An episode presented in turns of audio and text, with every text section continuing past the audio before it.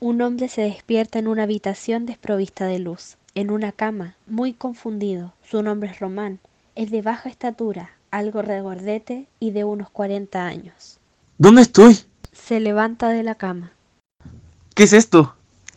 Pronto una voz proveniente de las cuatro paredes de la habitación se hace escuchar rompiendo el eco de la voz de Román. Hola, Román. ¿Qué? ¿Quién eres? ¿De, de dónde vienes? Ayúdame a salir de aquí. Esa es la pregunta que yo te hago a ti, Román. ¿Quién eres? Dime, dime tu nombre.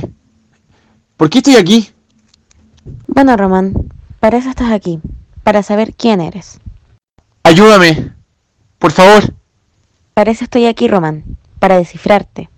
¡Basta de evasivas! ¡Contéstame! Sí, Román, empecemos.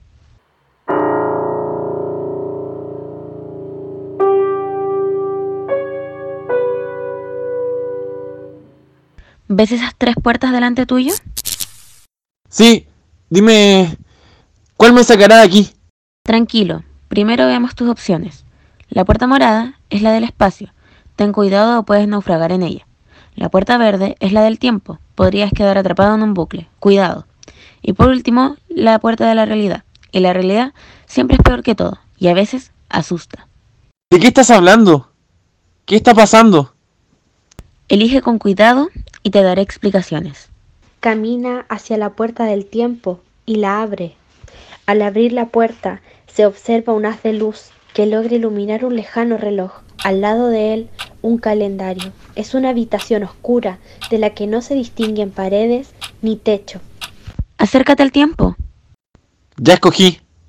Ahora, dame explicaciones. Ya te lo había explicado. ¿No te acuerdas?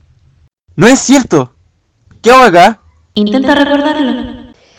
Román comienza a pensar y se da cuenta que no tiene recuerdos de nada. No. No puedo. Acércate al tiempo. Román camina al reloj. El reloj marcaba las 5.17 horas y el calendario tenía un círculo rojo sobre el número 24 de octubre del año 2020. ¿Qué significa esto? ¿Qué sentido tiene? De pronto, una puerta tras el reloj se abre. Román ve hacia atrás y ve total oscuridad. La puerta por la que había entrado ya no estaba. Fue un 24 de octubre, hace 30 años, a las 5.17 de la mañana. ¿O es que no te acuerdas? A Román se le viene una rápida imagen a la cabeza, una persona con los intestinos afuera y se asusta. No, no, no, no. Ya basta. Román corre hacia la puerta tras el reloj y llega de nuevo a la habitación inicial. Una menos, Román. Te quedan dos. ¿Cuál elegirás? La puerta del espacio, créeme que la conoces. La de la realidad, no. ¿Por qué debería seguir confiando en ti? Porque soy la única persona que puede ayudarte aquí. ¿Quién eres? En realidad me conoces. Pero no nos adelantemos. Haz tu elección ahora. Román se acerca a la puerta del espacio y la abre.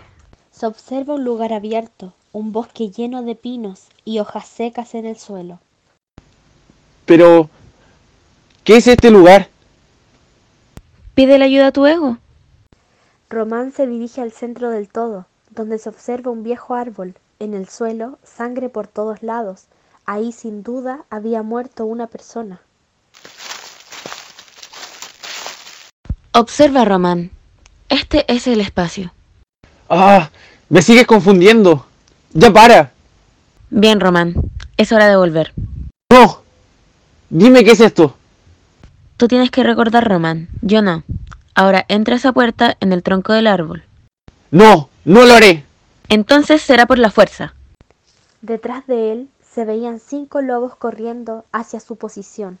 Por ende, el confundido hombre entró rápidamente a la puerta y la cerró.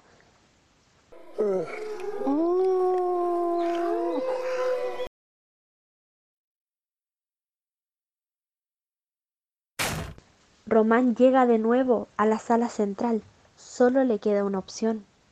Román, luego de ver difusamente en sus recuerdos la imagen de un fallecido y rodearse de oscuridad de la habitación, se ilumina la última puerta, la puerta roja. Román se encontraba bastante asustado, y se había orinado del terror que le provocó su mente con esa desafortunada imagen. Eh, ¿Será esa mi muerte? ¿Estaré en el infierno? Ay, Román, todavía no entiendes nada. Entra a la última puerta. Pero, ¿qué me dirá esa habitación? ¿Podré irme? Recuerda, la realidad a nosotros nos parece normal, pero créeme, es la más cruel de las ficciones que puede existir. Adelante, Román. Baja esa manilla. Frente a Román, una cortina casi infinita a su izquierda y a su derecha, una roja cortina, como la puerta que dejaba atrás caminando hacia una abertura en el posible centro de la colgadura. ¿Qué es este lugar? Dímelo, ¿qué es este maldito lugar? Escucha, Román, y escucha bien.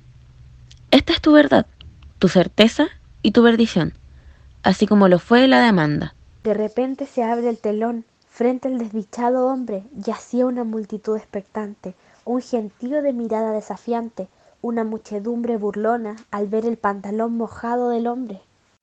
¿Quiénes son? ¿Quién es Amanda? Mira, Román, cómo contemplan a un desgraciado, a un desastrado, a un infausto. Dime de una vez, ¿qué hago aquí? ¿Y qué tiene que ver todas las otras puertas en esto? Sí, Román, sí. Ha llegado el momento. Fue a las 5.17 de la madrugada, un día 24 de octubre del 2019. Hoy, 30 años después, estás aquí pagando, después de que esa justicia nefasta te llevó a la cárcel por esas tres decenas de años. ¿Pero qué hice? ¿Cuál fue mi crimen? Tranquilo, Román. Vamos paso a paso. ¿Recuerdas el bosque? Ese bosque gólatra, ese bosque que tú manchaste con sangre.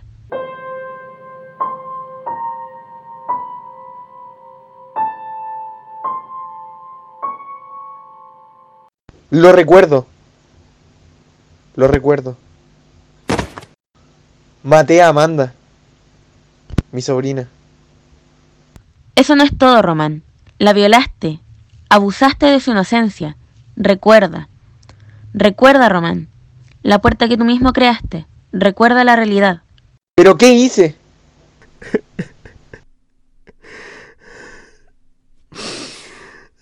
Eso, Román, llora. Llora cada lágrima que derramó tu hermana cuando supo. Pero... Pero... Yo pagué mis culpas. Yo fui a la cárcel.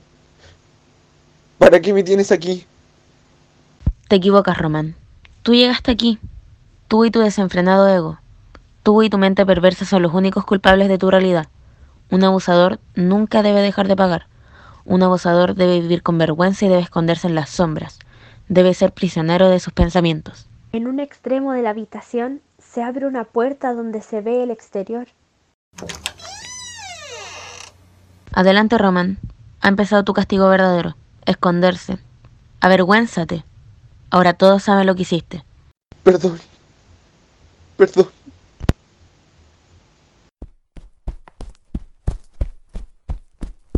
Román desapareció detrás de esa puerta y nunca más se supo de él, mientras el público aplaudía el inicio de su castigo.